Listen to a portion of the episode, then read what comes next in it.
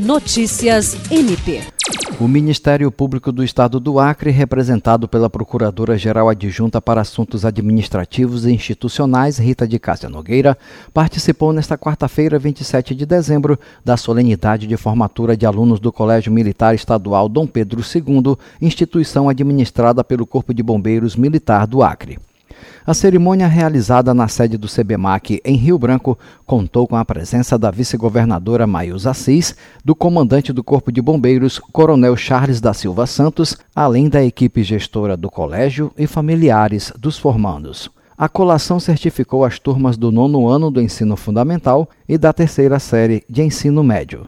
Rita de Cássia Nogueira parabenizou os estudantes, ressaltando a contribuição do Colégio Militar Estadual Dom Pedro II na formação dos jovens acrianos, transmitindo mais que educação, ensinando valores como a ética, a disciplina e o respeito.